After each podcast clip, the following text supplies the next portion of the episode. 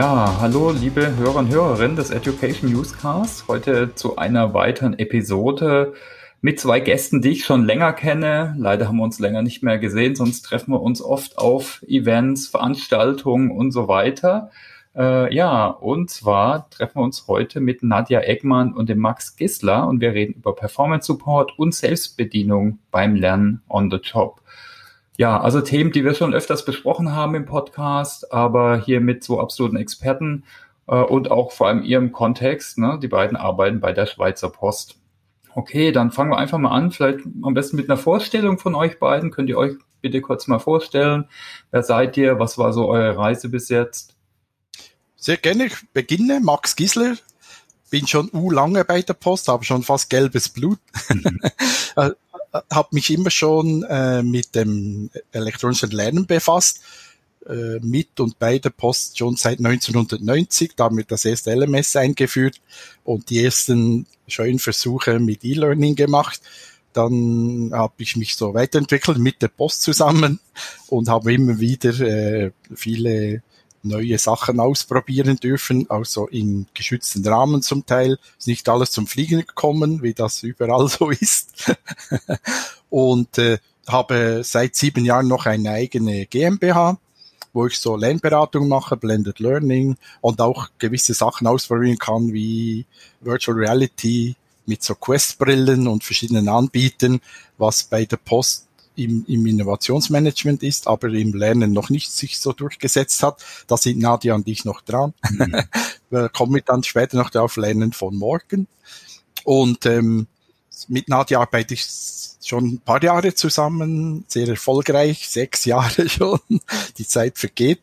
Und im Moment sind wir beide im Team Personalorganisationsentwicklung mhm. und haben da ganz viele spannende Themen, die wir heute berichten. Ja, da sind wir mal gespannt. Danke, Max. Äh, Nadja, willst du noch was sagen? Sehr gerne. Hallo, liebe Zuhörerinnen und Zuhörer. Ich freue mich sehr, heute bei diesem Podcast dabei zu sein. Ist mir eine große Ehre, mit Max und Thomas da Auskunft zu geben über Dinge, die uns interessieren. Eben mein Name Nadja Eckmann. Ich bin hauptsächlich aktuell für die Postinformatik unterwegs als sogenannte Key Account Managerin. Das heißt, alle Personal- und Organisationsentwicklungsanliegen, die die Postinformatik hat, die laufen über mich. Ich schaue dann im Sinne von Auftragsklärung, was braucht's, was könnten wir euch ja Gutes tun. Schaue dann auch, wo sind die Experten bei der Post, um das tun zu können und übernehme oft die Aufträge dann auch selbst. Das ist etwas, das mich sehr beschäftigt. Ähm, zum anderen bin ich auch in konzernweiten Themen unterwegs. Ganz aktuell ein Thema, das mich dieses Jahr vor allem auch beschäftigen wird, ist das Thema Talentmanagement. Wie können wir das neu denken? Was können wir in diesem Bereich bei der Post und speziell eben auch bei der Post-IT tun?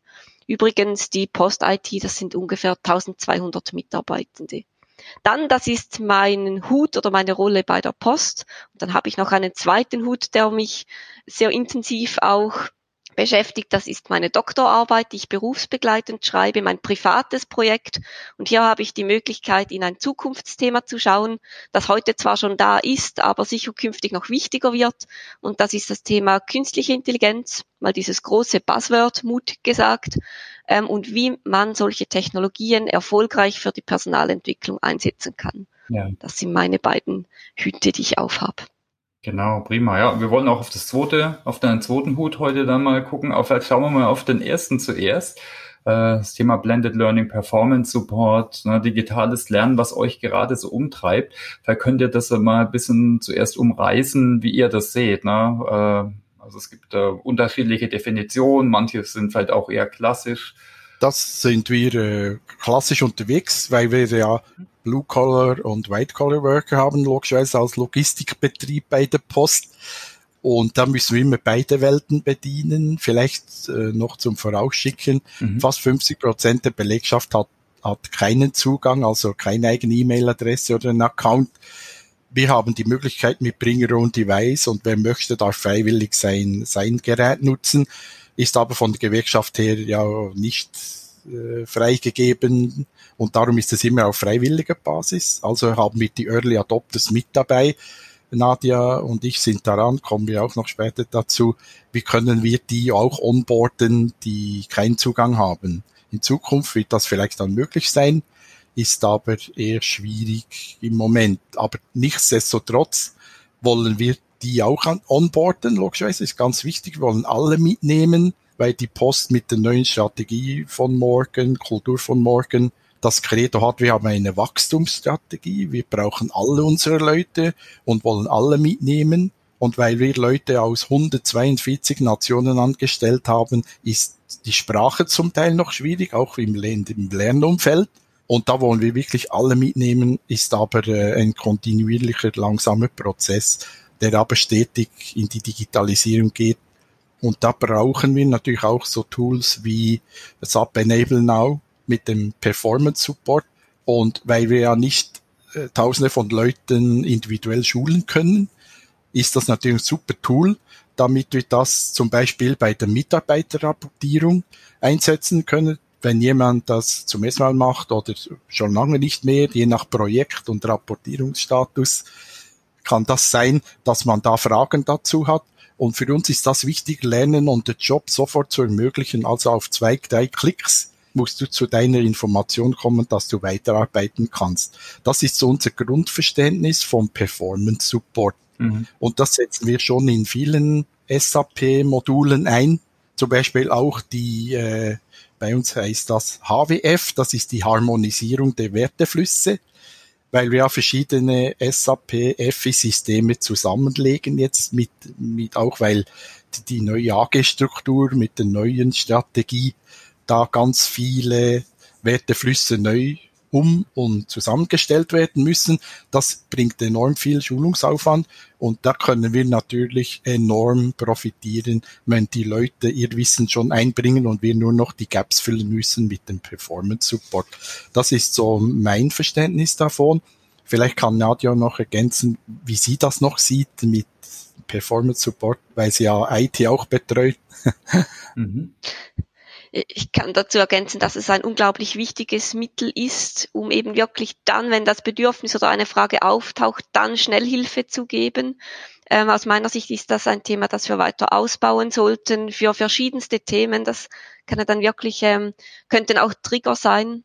Zum Beispiel wenn wir an das Thema Lernen denken und ich bin in der Zeitwirtschaft drin, ich bin meine Zeiten am Aufschreiben, dann wäre total spannend vielleicht, dass etwas aufpoppt und mich fragt, hast du denn heute auch schon etwas noch gelernt? Hast du auch noch den Blick nach außen geöffnet oder hast du nur operativ abgearbeitet?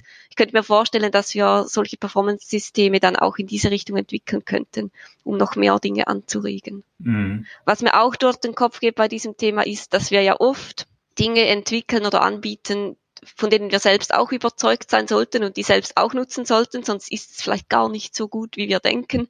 Und ich zum Beispiel bin extrem froh um diese Schnellhilfen bei der Rapportierung oder auch an anderen Stellen, weil man das ja nicht täglich nutzt. Mhm. Und wenn man es dann nutzt, vielleicht tatsächlich vergessen hat, wie es jetzt am elegantesten funktioniert. Da möchte ich nur noch einhängen und sagen, bei mir ist es so, Monatsende Rechnungen freigeben im Finanzsystem und dann bin ich sehr, sehr froh, dass wir da den Performance Support, die Unterstützung direkt haben. Genau. Und wir reden ja schon, glaube ich, seit Jahren um so ja Lernen im Arbeitsfluss, dass man direkt unterstützt werden soll, da wo man arbeitet und nicht lang suchen muss äh, und Lernen eben den Prozess rein verlagert und mehr mit Arbeiten verschmilzt.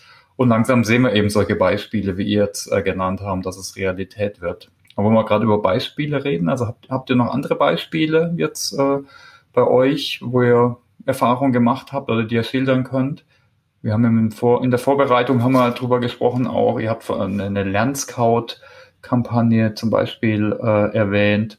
Ja, genau, über dieses Beispiel sprechen wir aktuell besonders gerne, weil es eines dieser Themen ist, die Max und ich im Moment besonders ähm, viel Freude bereiten. Mhm. Und zwar ist die Lernscout-Kampagne eine Kampagne, die es ermöglichen soll, dass unsere Mitarbeitenden das lernen können, was sie wollen.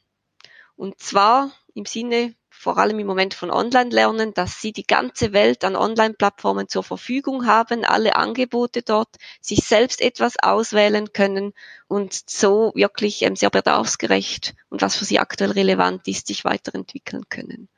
Es gibt aber einen Deal. Mhm. Es gibt ja nichts gratis auf dieser Welt. Okay. Und wir sagen, wir stellen über diese Kampagne, die wir nachher auch gerne noch etwas näher vorstellen können, wir stellen diese Welt zur Verfügung, wir öffnen das, wir beschränken das Angebot der Post nicht nur auf ein paar wenige Online-Anbieter, aber damit wir uns finanziell beteiligen, möchten wir das Feedback erhalten, wie denn das Lernerlebnis ausgesehen hat, so dass wir eben auch wieder lernen können, was kommt gut an, was vielleicht nicht, welche Plattformen werden am meisten genutzt, damit wir unsere Online-Lernstrategie anhand dieser Erkenntnisse auch immer weiterentwickeln können.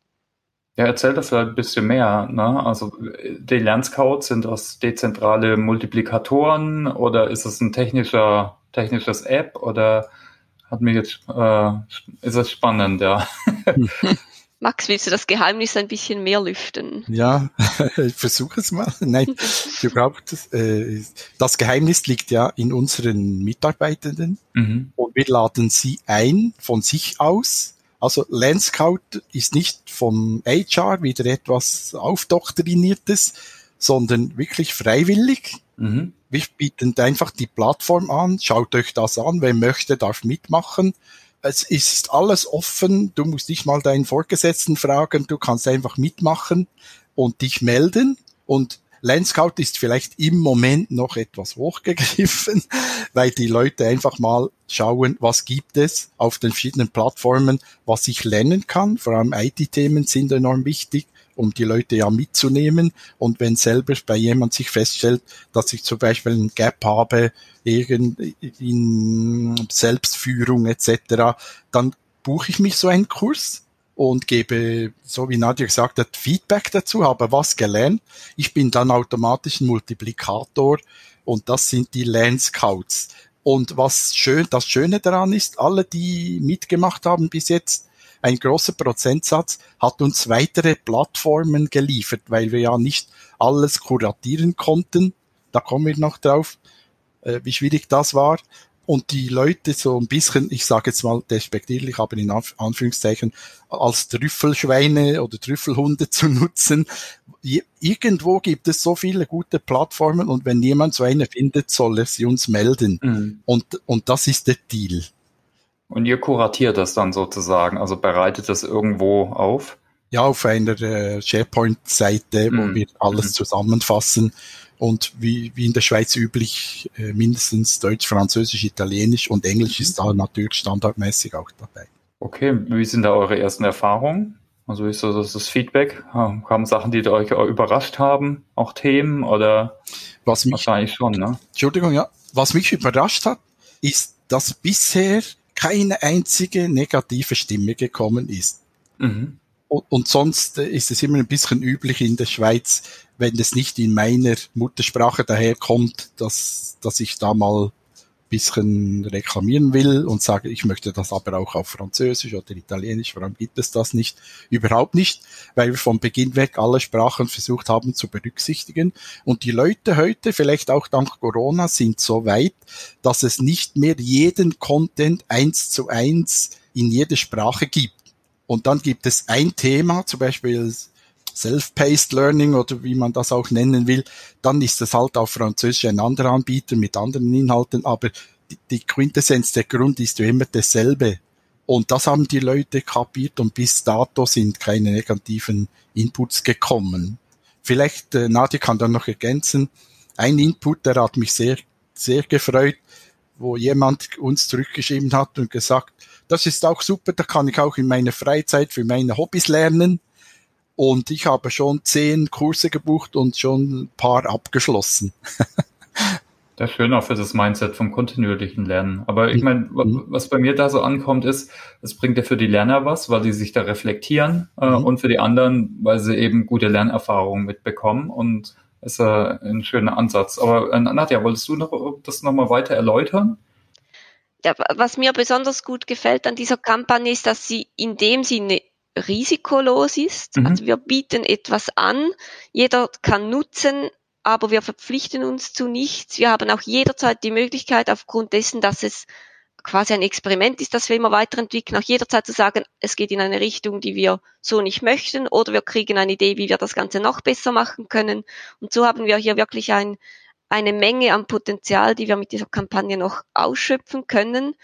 Ähm, was wir tun, ist zum Beispiel, wir haben gewisse Beträge, gewisse Zahlen, bei denen wir sagen, wenn das erreicht ist, müssen wir hier besonders gut drauf schauen oder dann müssen wir bezüglich Budget noch einmal schauen. Aber solange diese Grenzen nicht ausgereizt sind, können wir einfach mal tun, machen, ausprobieren. Mhm. Und das gefällt mir so, weil ich denke, dass wir in vielen Themen noch viel mehr so vorgehen müssen und dann eben in Co-Creation mhm. immer wieder schauen, wo können wir noch einen oben drauflegen. Und, und habt ihr einen thematischen Schwerpunkt oder ist es äh, total offen und es geht einfach um lebenslanges Lernen?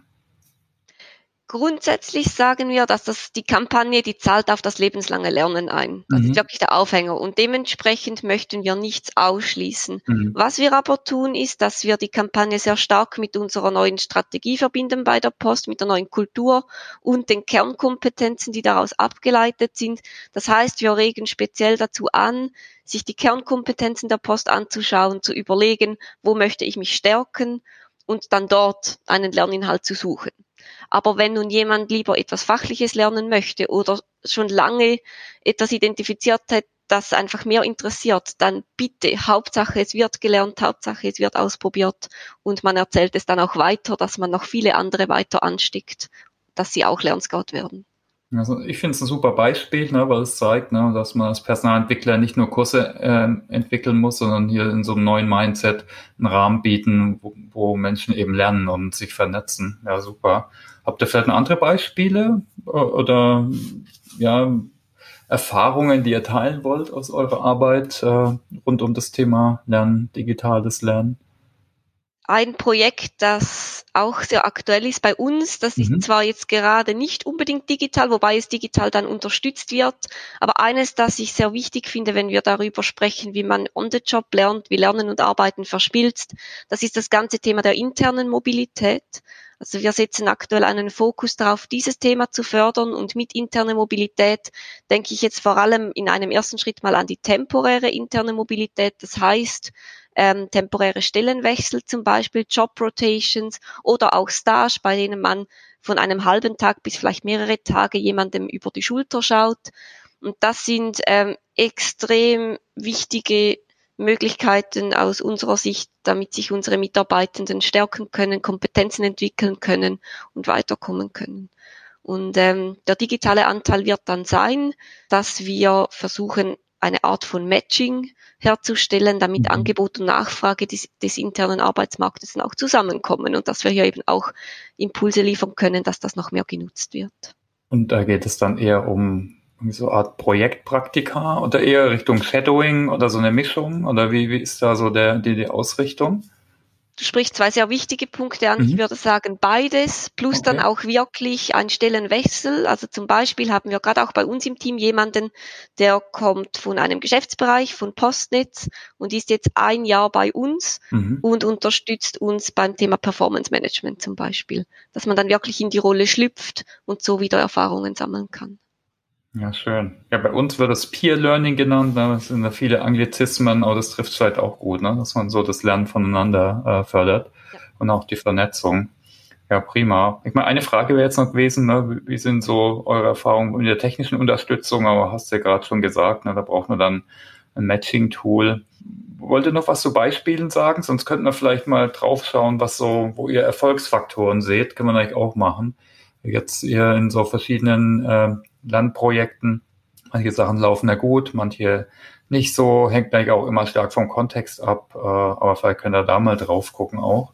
Ja, sehr gerne. Mhm. Was ähm, bei der Lenscar-Kampagne, was ich persönlich überschätzt hatte, ist oder war das Kuratieren und auch immer noch ist das Kuratieren der Inhalte. Mhm. Die Fülle an Kursen, die es auf diesen x zig Plattformen gibt, da konnte ich gar nicht so viel leisten um das sauber zu kuratieren. Darum habe ich mich auf die Kernkompetenzen gestützt und je Plattform auf die pro Kernkompetenz zwei, drei Beispiele kuratiert mit Nadio zusammen, mit dem ganzen Team. Wir sind da auch Co-Creation mit, äh, mit drei Leuten von der IT, damit wir immer am, den Puls der Teilnehmer und Bedürfnisträger spüren.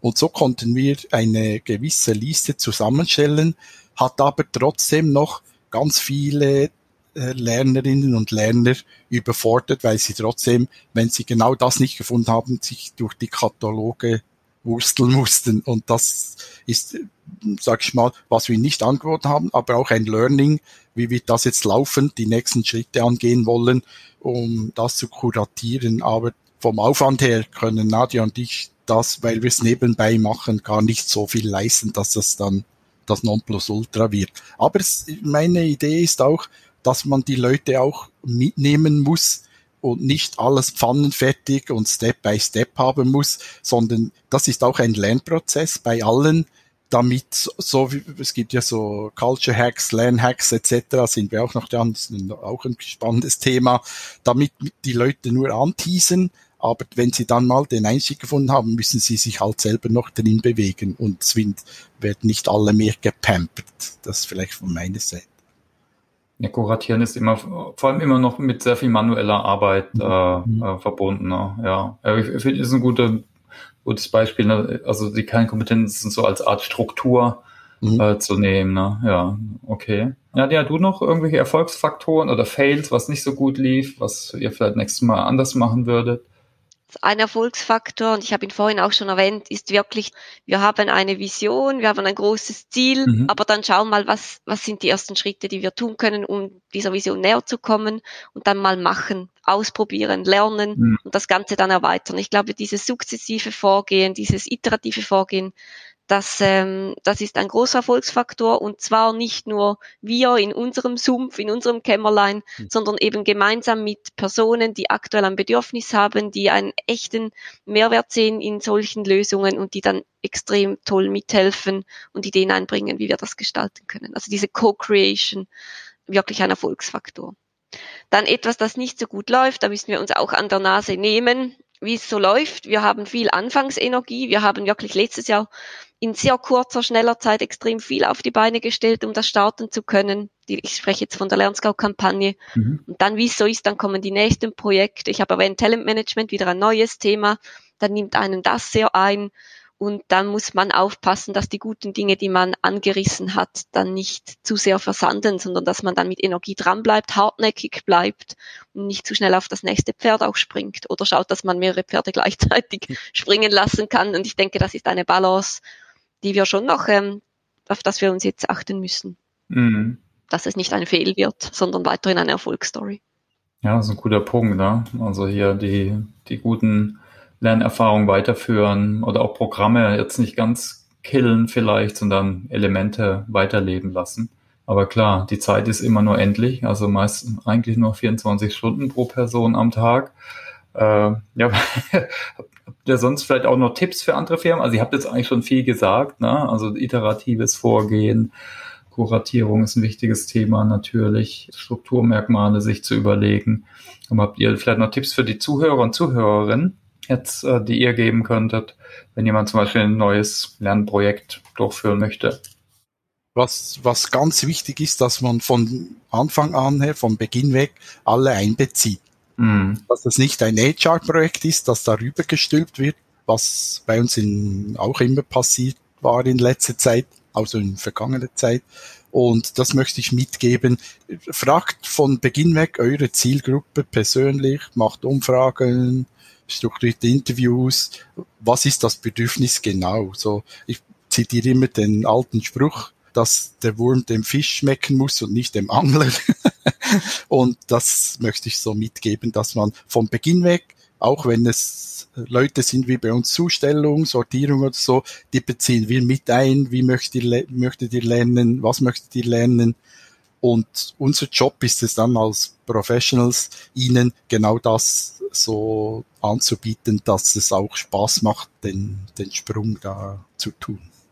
Mhm, okay, danke. Ja, eigentlich echt ne, kein neues Thema, aber ich finde, das wird einfach nicht immer äh, gemacht. Mhm. das ist schon zentral, um Motivation, Commitment herzustellen. Äh, okay, danke. Äh, Nadja, ein Tipp von dir? Ich kann dem zu 100 Prozent zustimmen. Nur, ich glaube, was die Falle, in die wir oft tappen, ist, dass wir dann zu viel abstimmen wollen. Mhm. Also, dass wir manchmal dann nicht mutig genug sind, irgendwann zu sagen, das ist good enough to try.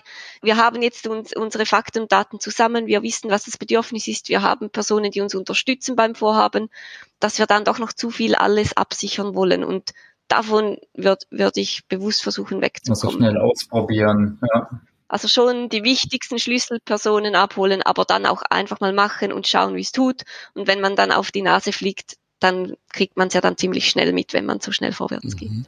Und wir im Dachraum neigen ja dazu, immer alles 100% abzuliefern und sich getrauen, mal 80-20, mal ein Experiment loszulassen, ohne dass man mit Hochglanz verglichen wird und zerrissen und mutig sein als Personalentwicklerin, Personalentwickler mal etwas ausprobieren, die Prügel einstecken, weil die anderen noch nicht so weit sind und es da nicht, weiß nicht, was alles schon kuratiert ist und sie mitnehmen und sie vielleicht einladen, selber mal zwei, drei Sachen zu tun, mitzuarbeiten.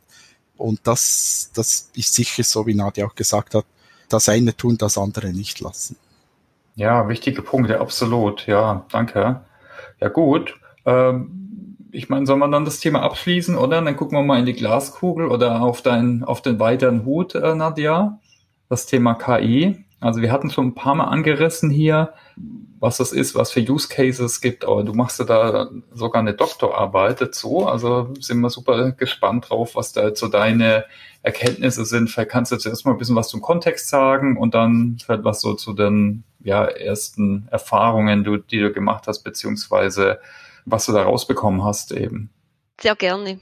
Also wie gesagt, meine Doktorarbeit, ich schreibe die berufsbegleitend, das ist mein privates Projekt. Ich schreibe sie am Institut für Bildungsmanagement und Bildungstechnologien an der Universität St. Gallen bei Sabine Seufert. Viele von euch kennen auch Christoph Meyer, der auch an diesem Institut tätig ist mit Skill.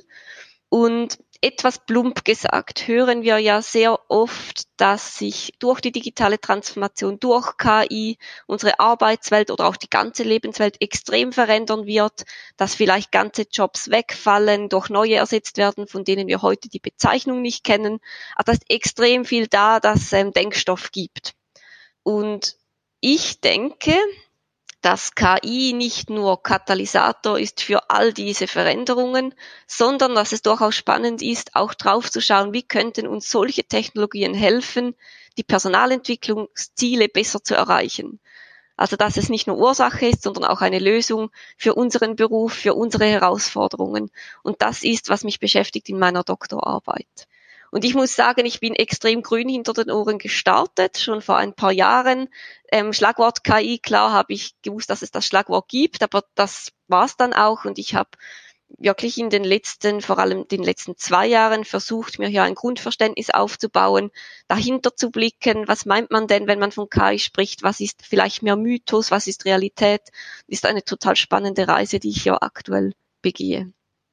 Wie siehst du denn den Status in der Umsetzung? Also ich habe mich mit dem Thema schon vor ein paar Jahren äh, beschäftigt und wir wissen, es gibt es schon länger, aber mehr und mehr Use Cases werden eben Realität. Also wäre mal interessant äh, drauf zu schauen. Ne? Wie siehst du den Stand der Umsetzung? Ich, ich denke, oder? Noch wenig Firmen machen was, aber immer mehr. Und dann, welche Use Cases haben sich denn so bewährt? Vielleicht können wir da mal drauf schauen. Mhm. Ja, genau, Thomas, du sagst, du bist einer von denen, die sich schon länger damit auseinandersetzen wie ich und du warst ja auch Experte in einem meiner Interviews, nebst anderen. Der heutige Stand. Ich, ehrlich gesagt, ich traue mich fast nicht hier eine klare Aussage zu treffen, weil ich, mhm. ich habe immer das Gefühl, da ist mehr da, als man im Moment durch Recherchen oder auch durch gewisse Sprecher erfahren kann. Deswegen behaftet mich bitte nicht. Aber mein Eindruck ist aktuell, dass sehr viel theoretisch bereits abgehandelt wird. Es sind viele Ideen da, die einen realistischer, die anderen weniger. Aber eigentlich ist schon extrem viel vorgedacht. Wenn man dann mal schaut, was tatsächlich schon in der Umsetzung ist, dann schrumpft das Ganze schon sehr. Es gibt erste Beispiele, erste Leuchttürme auch, aber flächendeckend hat sich aus meiner Sicht noch nichts durchgebracht, das wirklich von der Personalentwicklung bewusst eingesetzt wurde. Und ich sage das so, weil zum Beispiel wir alle nutzen DeepL oder nutzen Netflix oder was auch immer. Also es ist ja schon da. Aber dass man als Personalentwicklung sagt, wir setzen uns jetzt hin und wir führen KI ein für einen Zweck von uns, das ist schon noch eher selten in unseren Gebieten. Was ich denke, wo es schon ein paar gute Beispiele gibt, die ich jetzt auch untersuche, sind zum einen die Learning Experience Plattformen, mhm. die ja auch das Thema Kuratieren zum Beispiel aufnehmen, das Zusammenstellen von Lernpfäden, Lernempfehlungen, die schauen, wie verhalten sich die Lernenden, was können wir so wieder mitgeben, ähm, die ganze Personalisierung und dann eben auch das Thema adaptive Lernsysteme als zweites, bei dem ich große Fortschritte sehe, die zum einen Lerninhalte auf die Lernenden maßschneidern, die Lernvorschläge machen.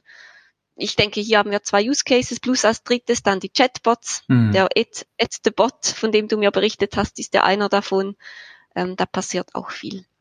Was ich gerne ausführen möchte und was bei mir auch ein Aha-Erlebnis mhm. war, ist, was ist denn KI überhaupt? Und ich habe festgestellt in den vielen Gesprächen und Recherchen, die ich ähm, gemacht habe in letzter Zeit, dass es sich lohnt, wahrscheinlich zwei Auffassungen zu haben. Also aus meiner Sicht ist KI etwas, und das trifft auch auf viele Literatur zu, ist eine IT-Lösung, die hm, kognitive Fähigkeiten oder menschliches Verhalten oder vielleicht auch Verhalten von Lebewesen imitiert und aus meiner Sicht kann man dann eine engere und eine breitere Auffassung davon haben. Die enge Auffassung wäre, es geht wirklich hier um selbstlernende Systeme, die datenbasiert sind, die über die Zeit besser werden, weil sie aufgrund von mehr und anderen Daten wieder neue Erkenntnisse gewinnen können, was oft dann auf Machine Learning Techniken beruht.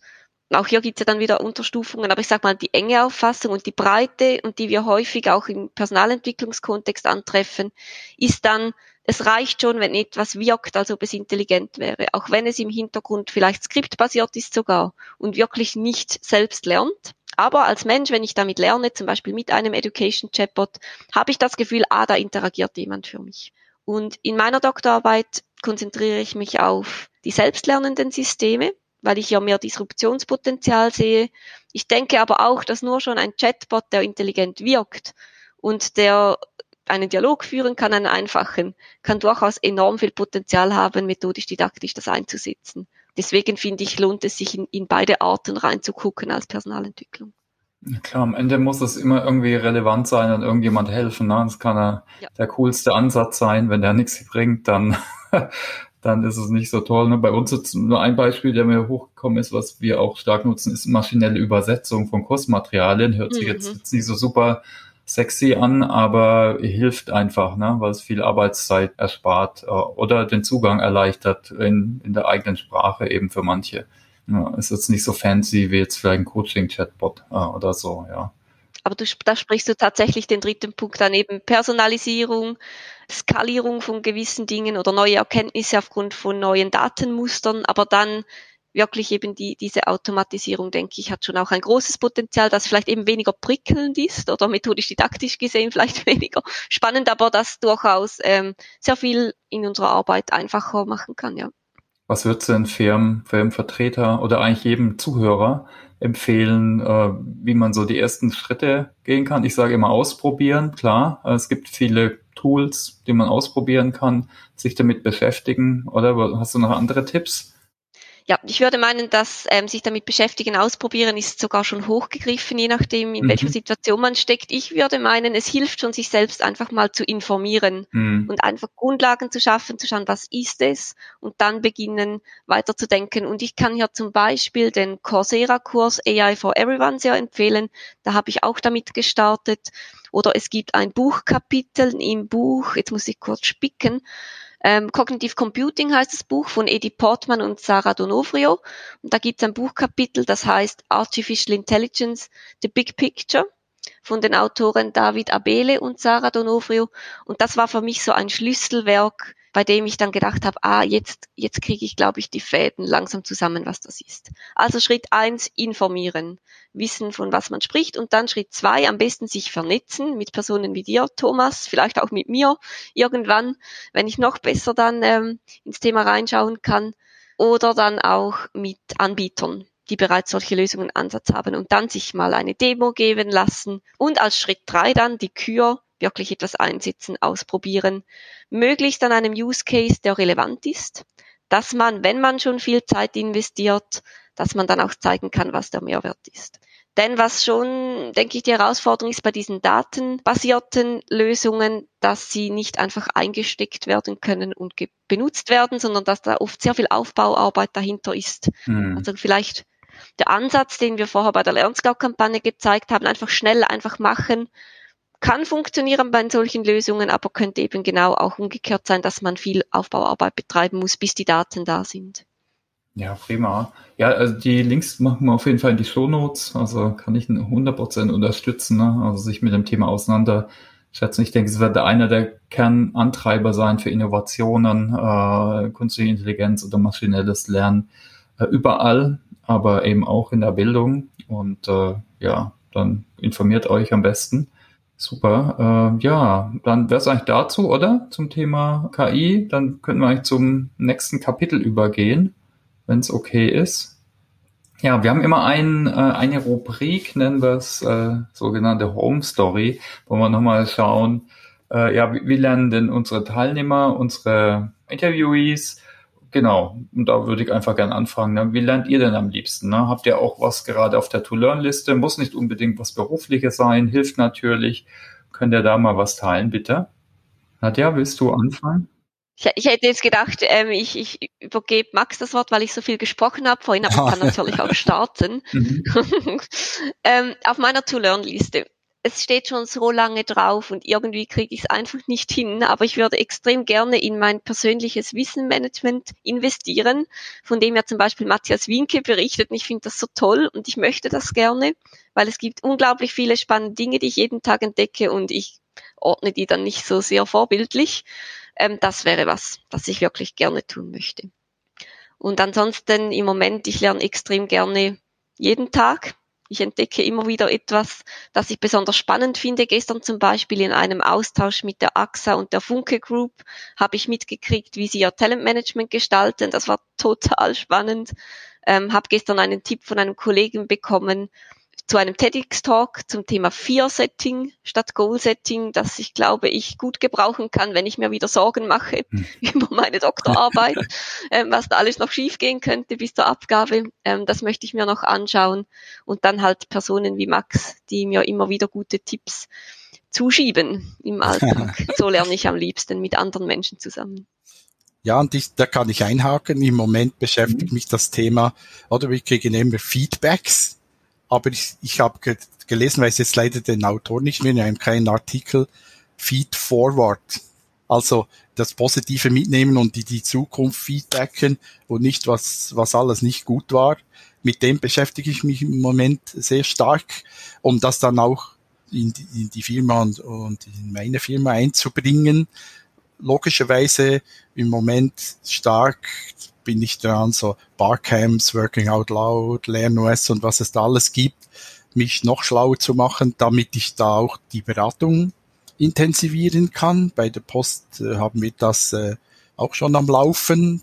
Das habe ich da mal mit Nadio zusammen als Grassroot-Initiative eingebracht.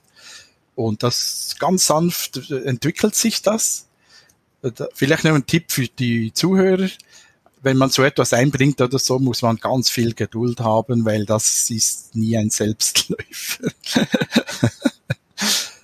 und was mich natürlich immer privat noch interessiert, sind so spannende Leute, die so Daniel Kahnemann und so weiter mit ihren Büchern, die sie da herausbringen. Bin immer parallel ein paar Bücher am Lesen und das ist das, was mich immer auch wieder weiterbringt, zum Denken anregt und als Autodidakt habe ich auch immer ganz viele Online-Kurse am Laufen, wo ich dann immer wieder äh, mich einklinke, wieder etwas mitnehme.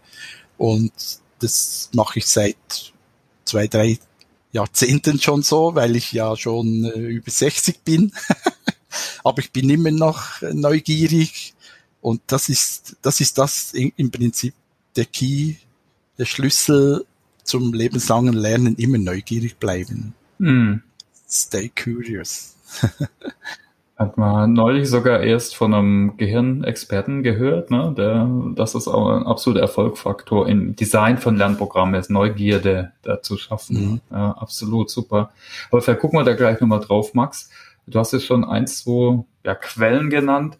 Was, was kannst du denn empfehlen, so an weiteren Quellen, was dich vielleicht inspiriert hat? Ob es Bücher sind, wie Daniel Kahnemann hast du gesagt, aber. Podcasts, mhm. Blogs und so weiter. Kannst du da noch was teilen, bitte? Oh, so aus dem Stegreif gerade nicht, aber ich mhm. nutze natürlich auch Get Abstract. Es gibt auch mhm. andere so Bücherzusammenfassungen. Da bin, das ist für mich sehr inspirativ, wo ich dann schauen kann, was wird mir empfohlen. Man kann ja auch so Channels abonnieren. Mhm. Und Podcast habe hab ich ganz viele, die ich ab und zu reinhöre. Vielleicht kann ich da zwei, drei dir noch via Mail schicken, die du dann in die Liste unten eintragen kannst. Ja, super, genau. Die machen wir in die Show Notes, ja. Mhm. Ja, alles klar. Nadja, hast du vielleicht noch Punkte, also wo man mehr Infos finden kann, wie du dich informierst? Also einer meiner Standard-Blogs ist der Skill-Blog mhm. von Christoph Meyer und Sabine Seufert. Ganz klar, da kommen immer wieder total spannende Themen. Dem folge ich. Und dann podcastmäßig finde ich den Lern Explorer Podcast von Matthias Winke zum Beispiel sehr spannend. Oder das Lernen in Geil von ähm, Jennifer Witthelm. Und dann, und das ist jetzt wirklich keine Überraschung für die Hörer, natürlich den, den wir gerade besprechen hier. ähm, den schaue ich mir und höre ich mir vor allem sehr gerne an.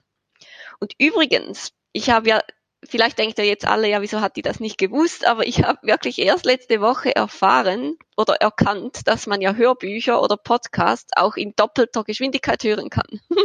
Und das macht es für mich jetzt viel spannender, ein Hörbuch so zu hören, weil die normalen Hörbücher, die, die sind mir zu langsam. Und jetzt glaube ich, habe ich da gerade noch was entdeckt, dass ich das noch mehr nutze dann künftig. Noch mehr, kannst, ja. kannst du noch mehr reinziehen. Ja, ich mache genau. 1,2. Ich mache 1,2 als Geschwindigkeit. Ah, aber spannend, es ist, ja. das geht auch. Aber wie machst du da? 1,5 oder, oder wie in welcher Geschwindigkeit machst du dann? Hörst du es? Also ich habe bis jetzt eben noch die normale Geschwindigkeit also. und jetzt muss ich mal schauen, mhm. wie hoch ich es hochtreiben kann. Ist vielleicht mhm. wie Speed Listening statt Speed Reading. Vielleicht muss man mhm. sich dann da rantasten und immer höher gehen. Mhm. mal schauen. Mhm. Ja, bei mir ist es so 1, 2 und für die, sag ich mal, kritischeren Themen, wo man mitdenken muss und 1,5 für, für die, die Themen, wo ich schon ein bisschen drin bin. Ja, seht ihr, ja. ihr habt das schon gewusst. Das ist absolut ein Hack auf jeden Fall. Ja, ja, mhm. ja gut. Ja, also ich, ich denke, wir wären eigentlich durch oder habe ich irgendeinen Punkt vergessen? Irgendwas, was ihr noch gern teilen möchtet? Vielleicht, wo man mehr Info zu euch finden kann. Ich würde vielleicht eure LinkedIn-Profile verlinken, wenn es okay ist. Ja, sehr gerne.